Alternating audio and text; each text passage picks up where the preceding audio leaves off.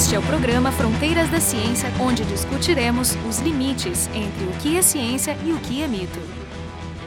No Fronteiras de hoje, nós vamos falar sobre a situação das mulheres na ciência, tanto no Brasil quanto no mundo. Em particular, das mães, que têm peculiaridades adicionais além da eventual discriminação de gênero. Nesse contexto atual, agravado pela situação do isolamento já de mais de quatro meses pelo Covid, estamos gravando aqui na segunda metade de julho de 2020, pode avaliar esses efeitos se compondo num impacto tremendo eu li ontem que o Fundo Monetário Internacional fez uma estimativa meio assustadora que é possível que, em nível mundial, as mulheres que trabalham, né, é, tem uma desigualdade econômica que recue para níveis de três décadas atrás. Ou seja, haveria uma perda das conquistas que houveram até hoje. Isso associado a essa contração do PIB global, que eles falam que é 4,9%, mas isso aí é, digamos, o um impacto sobre os ricos, porque a gente sabe muito bem que o impacto é diferenciado conforme país, é, raça, nível social e tudo mais. Evidentemente, o impacto pode ser muito maior. Então, essencialmente, ele fala nessa notícia né, que mais mulheres do que homens seriam afetados, uma vez que ocupam, no geral, empregos em setores mais atingidos, como serviços, comércio, hotelaria, etc. E diz que esse perfil de empregos médios da população nos Estados Unidos é 54% das mulheres, mas no Brasil é dois terços das mulheres, 67%.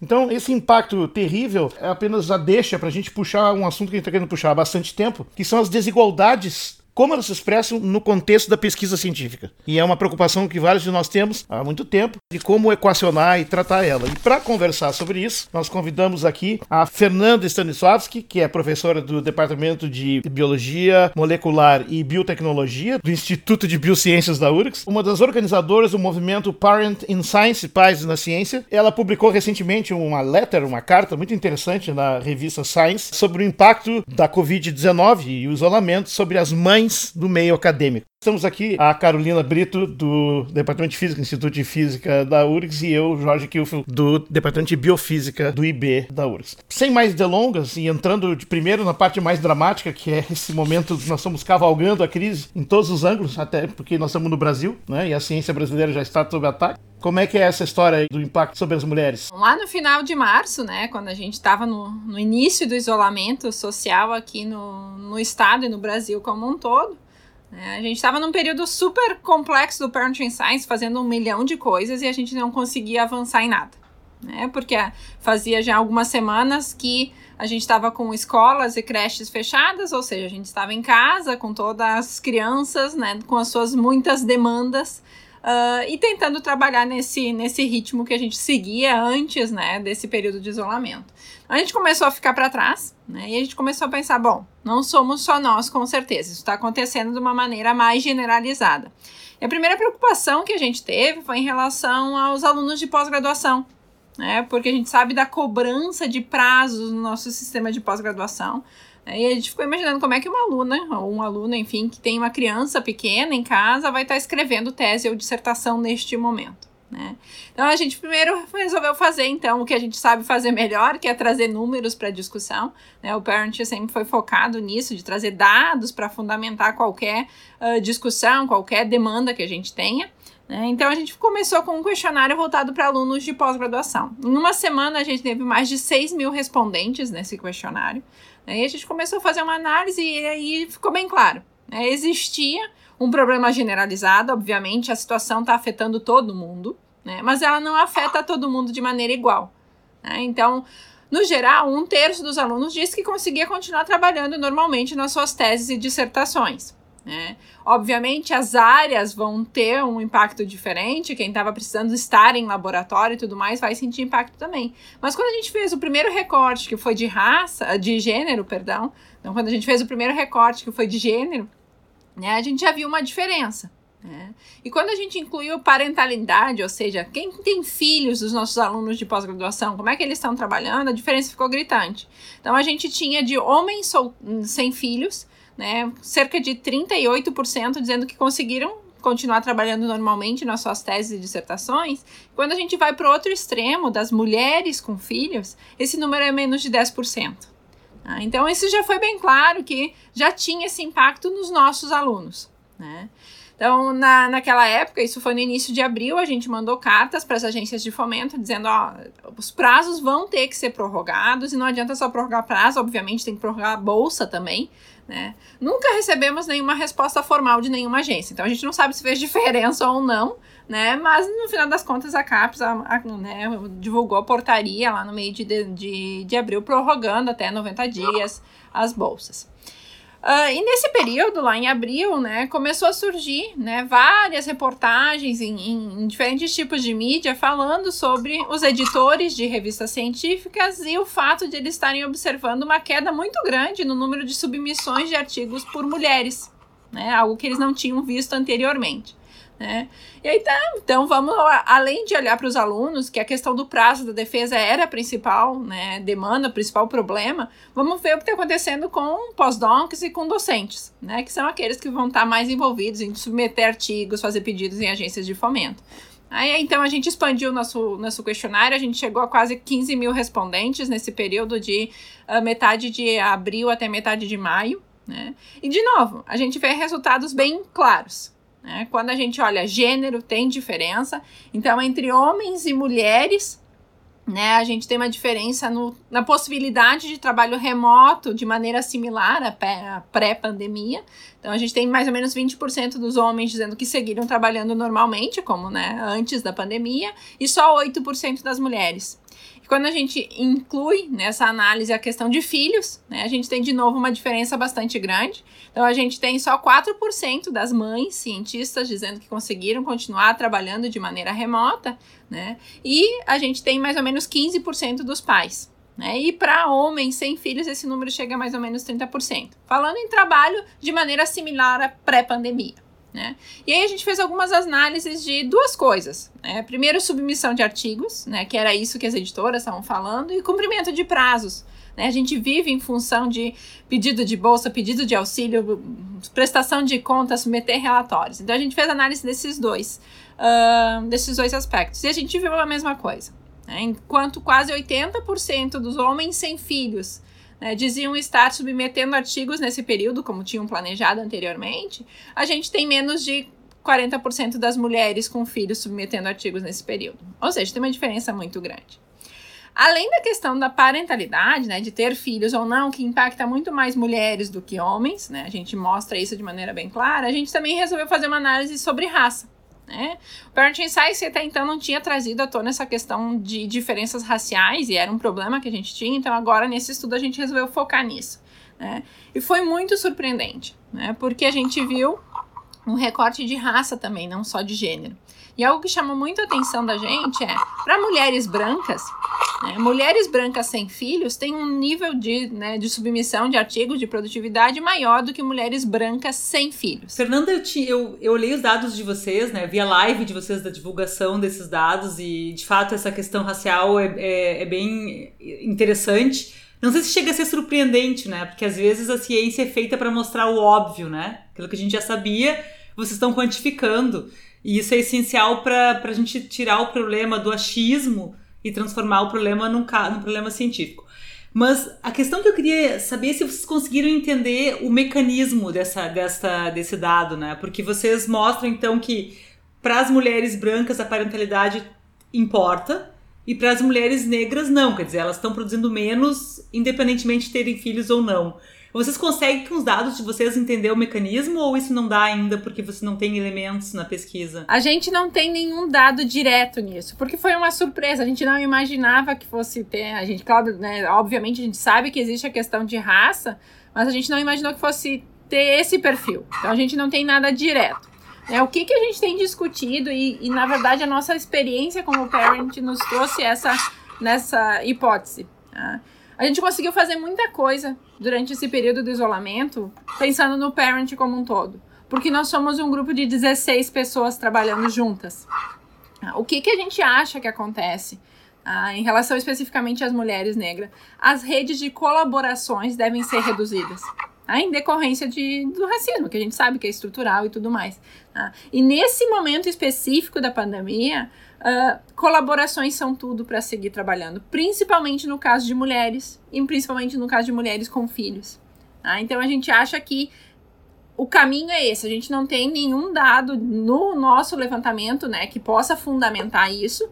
Né, mas as discussões que a gente tem tido giram em torno disso. Esse problema é, concreto, eu acho que os dados não mentem. Dados a gente não pode brigar com ele, que a gente tem que fazer é tentar interpretar eles. Né? E, e, e, já sabemos os elementos que tu apontaste que estão envolvidos no meio. Né? Existe essa questão da discriminação de gênero. O que eu não falei antes entre outras discriminações, né? Que eu não falei antes é que sim, existe um perfil de e alguém deve estar se perguntando, existe um perfil, um percentual de pesquisadoras mulheres que é diferente em cada uma das áreas da pesquisa. Por exemplo, nas exatas, nas engenharias, não é exatamente a mesma que nas ciências biológicas. A Kaká é das ciências exatas, da física, tu és das ciências biológicas. Nas ciências biológicas e nas humanas, eu não sei, parece que é parecido, é, a gente conhece, a gente sabe que a gente vai no congresso, é, claramente há uma maioria de pesquisadoras mulheres, né? E estudantes de iniciação, então é um negócio. Mas, mesmo nessa situação, se acontece algo que é mais visível, talvez, em, em áreas como a física, as engenharias e tal esse fenômeno que as feministas americanas chamam de o leaking pipeline, né? não sei se existe já uma expressão traduzida em português. Sim, o, existe é o efeito tesoura, o efeito é, teto de vidro, tem vários nomes. Ah, pois é, a ideia que, se eu, me corrija se eu estou errado, é uma ideia muito importante, ou seja, que é analisar um fenômeno que tem que ter uma explicação em algum momento e essa explicação pode não ser a mais agradável, mas ela é real, né? que é o fato de que as mulheres podem até ingressar nas carreiras com iniciação científica ou fazer a faculdade, eventualmente iniciar a pós-graduação, mas à medida que vai avançando mestrado, doutorado, pós-doutorado, emprego como pesquisador e depois líder de laboratório, é, chefias e, e postos administrativos, até lideranças, digamos, na área científica política, vamos dizer, há uma contínua perda de participação de mulheres, tanto que em algumas dessas áreas nem tem mulheres. Né? Por exemplo, quando tu sobe mais para cima nas agências, CAP, CNPq e tal, nós vemos um mundo masculino, né? claramente. Então, esse seria essa erosão que está acontecendo, de alguma forma há uma filtragem. Então, como parte de números um pouco diferentes de área, não sei se vocês chegaram a considerar isso na pesquisa, né? É, porque ele, é, alguém pode, é, digamos, usar essa informação para dizer, não, mas esses dados aí não tiram a limpa esse detalhe. Como é que vocês fizeram? Sim, a gente analisa todas as áreas, né? A gente faz uma análise global e depois a gente fez por área também. E é, inde é, in é independente. Tá? Então, todas as áreas a gente tem no, no que a gente analisou, que foi cumprimento de prazo, submissão de artigos e trabalho remoto. Em todas as áreas tem uma diferença entre homens e mulheres. Tá? Então, é, independente de, de área, o que faz bastante diferença é o estágio da carreira. Né? Então, a gente analisa jovens pesquisadores e os jovens há mais tempo, como diz a Márcia. Né? Então, uh, ali, para quem está no início da carreira, né? para quem está nos primeiros anos, é devastador o efeito. As diferenças são muito grandes. Ah, e claro, sempre se mantém esse recorte de gênero e parentalidade, isso se mantém em todos os casos. Mas dos efeitos de, de tempo de carreira, né, é, é muito grande. Vai parar de fazer diferença entre homem e mulher, ou seja, o gênero não faz tanta diferença uh, ah, para quem tem mais de 15 anos de carreira. Ou seja, já é um pesquisador mais estabelecido, então nesse momento já tem uma rede grande, já está né, já tá dentro do sistema de uma maneira mais uh, mais tranquila. Né? Então, para esses a gente tem, mas todas as áreas acontece e muito mais acentuado para jovens cientistas. Assim, o que está dizendo é, é, muito grave e preocupante. Ou seja, é no início da carreira, no início dessa pirâmide né, que está sendo construída, que tu abate, isso tem um impacto que é sísmico, que se propaga. É, isso já era antes também essa, essa tendência já era antes do, do, do, do Covid é, e foi agravada ou não? Tu tem alguma informação? Deve ter estudos anteriores? Tem, e sempre tem um efeito maior, né, para quem está início de carreira, porque diferentes fatores, né? Primeiro, Uh, a maternidade, né, que é o que a gente estuda, ela vai coincidir com o início de carreira. Então, na carreira científica, a gente vai postergando a maternidade até quando dá, né? E a gente vai lá ter os filhos nos nossos 30 e poucos anos. A média, né, entre as cientistas é de 33 anos para o nascimento do primeiro filho, bem acima da média nacional, né? Então vai coincidir a maternidade com o início de carreira. Então ali já tem um impacto bem diferenciado entre homens e mulheres, né? E que é acentuado para cientistas, né? Então tu tá te estabelecendo na carreira, tu vai ter essa interrupção, né? E isso então tem um impacto. E claro, tá exacerbado nesse momento, né, por causa da, da pandemia como um todo. Né? Então, sim, antes da pandemia já era assim também. Jovens cientistas, principalmente mulheres, vão ter um impacto no início da carreira por causa da maternidade. Quando mencionou nossa carta da Science, no mesmo, do lado da nossa carta sobre o efeito da maternidade, uh, tem uma carta sobre o impacto em jovens cientistas. Né? Porque, obviamente, está todo mundo preocupado com isso também. Né? A gente vai botar para fora muita gente se o sistema não for um pouco flexível neste momento. Né? Então, a gente realmente a questão não só de gênero, mas né, jovens pesquisadores como um todo vão sofrer muito mais do que os nossos pesquisadores já estabelecidos, né? Eu queria só voltar nessa questão assim da, da influência no começo da carreira, que eu acho que é fato, né? Tem essa questão da maternidade, tem a questão dessa rede de contatos que eu acho que é totalmente válida como hipótese, Fernanda. Não sei se a gente tem medida, mas acho que é uma, é uma hipótese que me parece muito plausível. Mas eu queria salientar que esse efeito tesouro ele acontece em todas as etapas da carreira da mulher. Tá? Então, assim, eu, a, a, maternidade é um dos aspectos que é muito importante, mas tem vários outros fatores, né?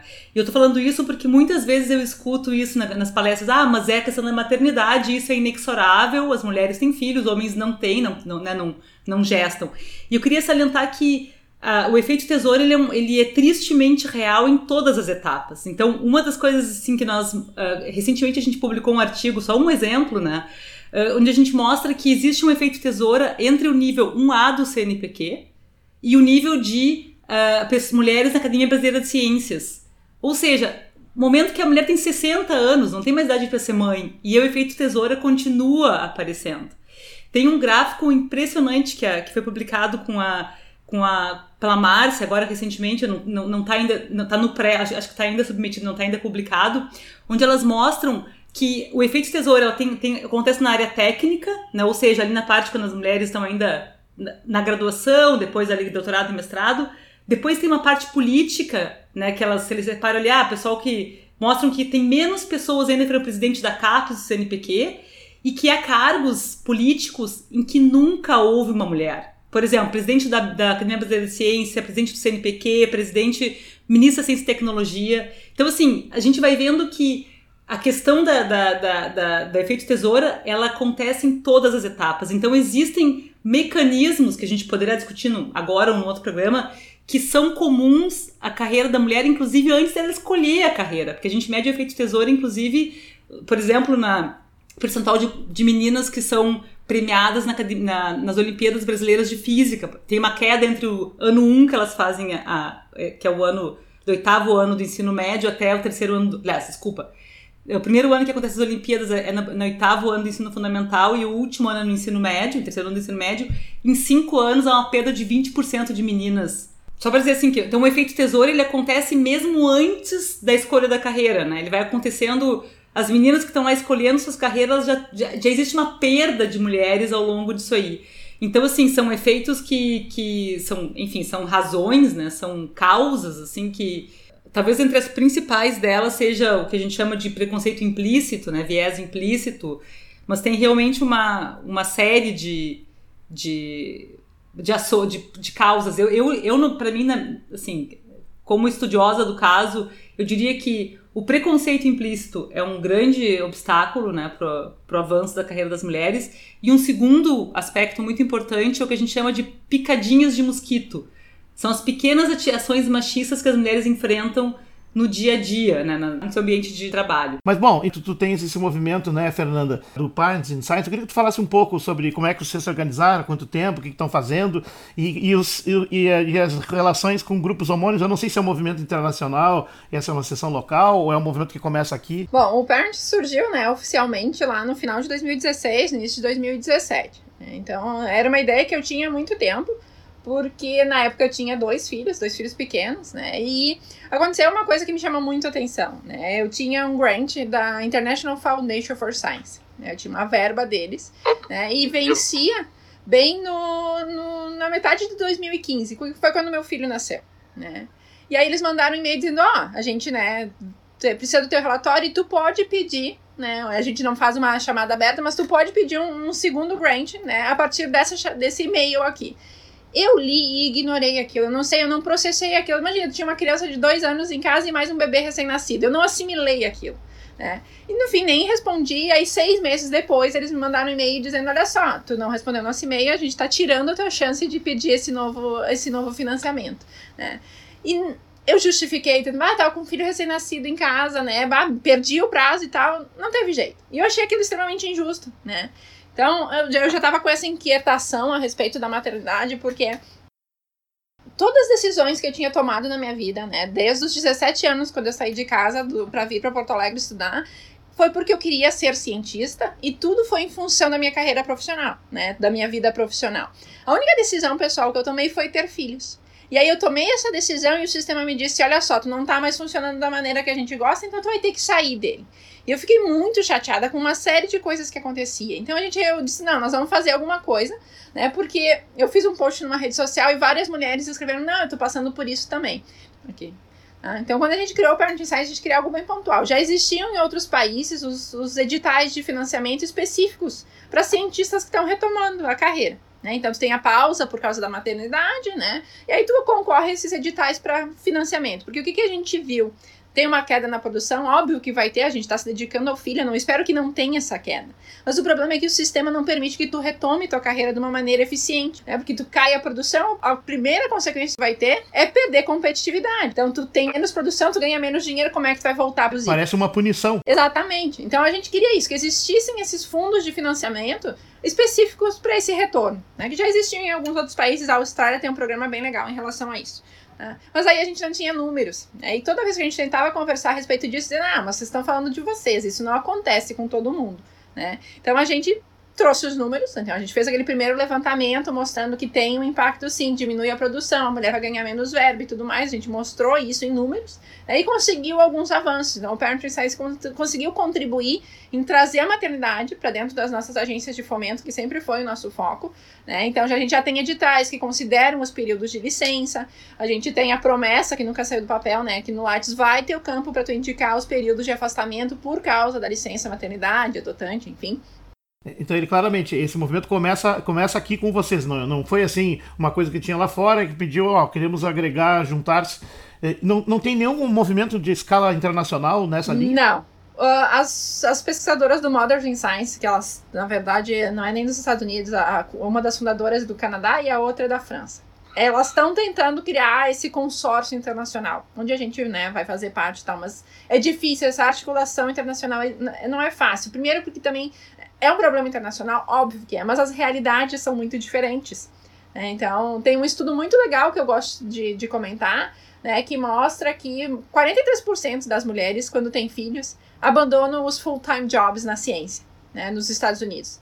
Aqui a gente não tem essa opção. Eu não tenho partial uh, time jobs para fazer essa análise, entendeu? Então aqui provavelmente o nível de desistência da ciência como um todo é muito grande né? Porque a gente, a gente não tem essa flexibilidade de, ah, vou trabalhar num período de quatro horas, meio turno, isso não existe. Né? Então as realidades são muito diferentes, então obviamente a gente tem pautas em comum, mas a gente tem que ter os movimentos em cada um dos países porque é uma realidade bem distinta. Fernanda, eu queria voltar um pouquinho na, nos dados de vocês, porque justamente da, da, existe também um outro mito, né? Que dentro da academia nós somos diferentes, as pessoas são mais conscientes. Então, o que eu mais gosto dos resultados de vocês é que a gente pode agora dizer não, não é verdade? É, então, lá no nosso levantamento inicial, a primeira coisa que nos chocou quando a gente viu, né? Porque também a gente tinha um pouco dessa ilusão de que né, estamos num ambiente diferenciado.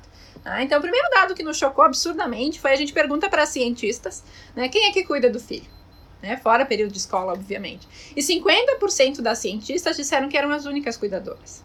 Né? Então, é o mesmo problema que vai ter em qualquer setor. Né? A, a, sociedade como um todo, incluindo a academia, ainda vê a maternidade como algo da mulher. É a mãe que cuida do filho, né? Quem pariu Mateus Kimbali, né? Esse ditado, eu odeio esse ditado.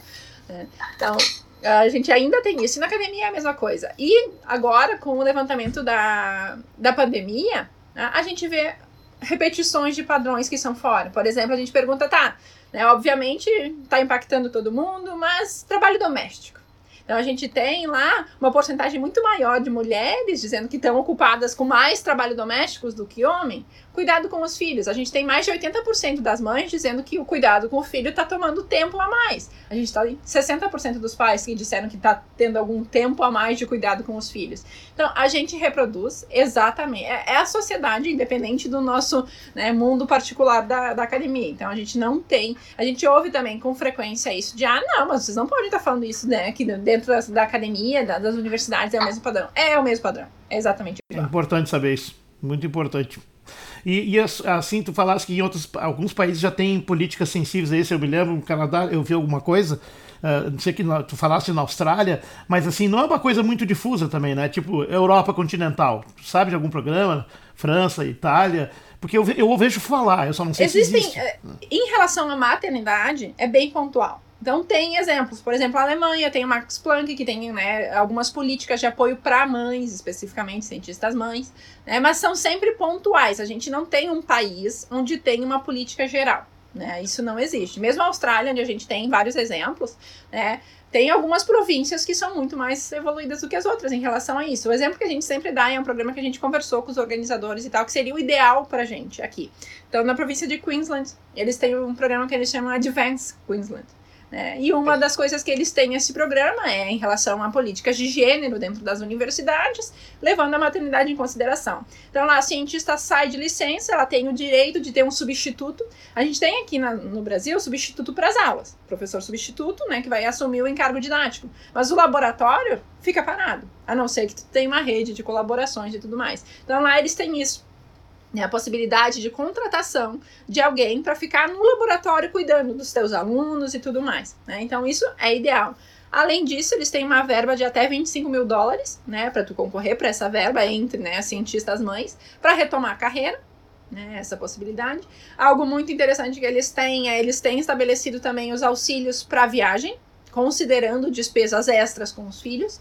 A gente acaba participando muito menos de eventos fora de casa porque é toda uma logística, né? Então eles têm também esse auxílio de até mil dólares né, para passagem, ou precisa levar alguém para cuidar da criança no período que tu tá, enfim, eles dão esse auxílio. Então, tem várias dessas políticas, mas sempre são pontuais. Então, ali na Austrália tem, tem algo parecido na Alemanha. A gente tem alguns casos né, de, de sucesso. Esse programa da Austrália, eles fizeram, inclusive, toda a análise depois, eles mostram, né, que para 95% das cientistas, ter tido este apoio durante a licença fez diferença para que elas retomassem a carreira várias, né, uma porcentagem muito alta também disse que teria abandonado a ciência se não houvesse esse apoio, né? E é o que a gente tem aqui. Um recado final que pudesse deixar para amarrar um pouco tudo isso, né? Nesse contexto atual, as pessoas estão muito ocupadas com o problema desse momento que afeta todo mundo. De certo modo, isso aumenta a sensibilidade de todo mundo. Tipo assim, pô, eu estou passando por isso, imagina então, quem sabe, não é um momento então de cravar essa mensagem com mais força.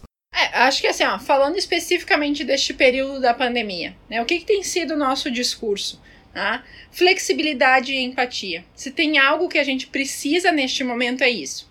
A gente precisa isso institucionalmente. Então, nossas instituições têm sim que pensar com cuidado o que está acontecendo lá com cada um dos muitos tipos de pessoas que a gente tem dentro do nosso sistema tá? e pensar políticas em relação a isso. Mas, mais do que institucionalmente, né? A gente precisa também de flexibilidade e empatia individualmente, né? Eu posso entender que meus alunos não estão passando por uma situação tranquila. Se alguém tiver que entregar um trabalho, a gente vai retomar o ensino remoto em algum momento, de alguma maneira. Se alguém precisar de uma, duas semanas a mais para entregar um trabalho, eu tenho que aceitar isso. A gente não está num, num, num momento comum. Então, sim, nossas instituições têm que ter essa flexibilidade, essa empatia, mas individualmente eu espero que a pandemia seja um momento de reflexão onde a gente consiga mudar isso. Né, onde eu sei que eu tenho na minha turma uma aluna mãe que está 24 horas por dia com a criança em casa, eu tenho que entender essa situação e entender que eu não estou dando nenhuma vantagem para ela quando eu aceito que ela me entregue um trabalho, uma prova duas semanas depois que o resto dos colegas. Né. Então, eu acho que esse é o momento né, de reflexões individuais, nem que seja, né, para a gente ter essa mudança em relação a isso. Flexibilidade e empatia é o que vai nos tirar desse momento com consequência menos, né, com consequências menos drásticas do que a gente vai ter principalmente quando a gente está falando dessa questão de gênero e raça. Né? Se a gente não fizer nada, vai ser um abismo. No mesmo trouxesse os dados lá de que isso né, é um retrocesso de 30 anos, isso vai acontecer. As vitórias do Parenting Science que a gente teve nesses quatro anos, elas vão ser anuladas se a gente não fizer nada. Né? Então, esse é o momento. Né? Vamos pensar um pouquinho fora do nosso umbigo né? e entender que nossa régua não mede o mundo. Perfeito. Então, eu queria agradecer, Fernanda, maravilhoso esse encerramento. Nós conversamos hoje sobre a situação, a realidade, as dificuldades de ser mãe e cientista, que se agregam às dificuldades e acúmulos de problemas que tem no fato de serem pesquisadoras mulheres e as diferenças tratamento que já existe e se acumulam na sociedade. Conversamos então com a Fernanda Stanislavski, do Departamento de Biologia Molecular e Biotecnologia do Instituto de Biociências. Ela é professora pesquisadora dessa unidade, colega aqui então do, do departamento ao lado. Com ela conversamos Carolina Brito, do Departamento de Física do Instituto de Física, e eu, Jorge Kiff, do, do Departamento de Biofísica do Instituto de Biociências. O programa Fronteiras da Ciência é um projeto do Instituto de Física da URGS.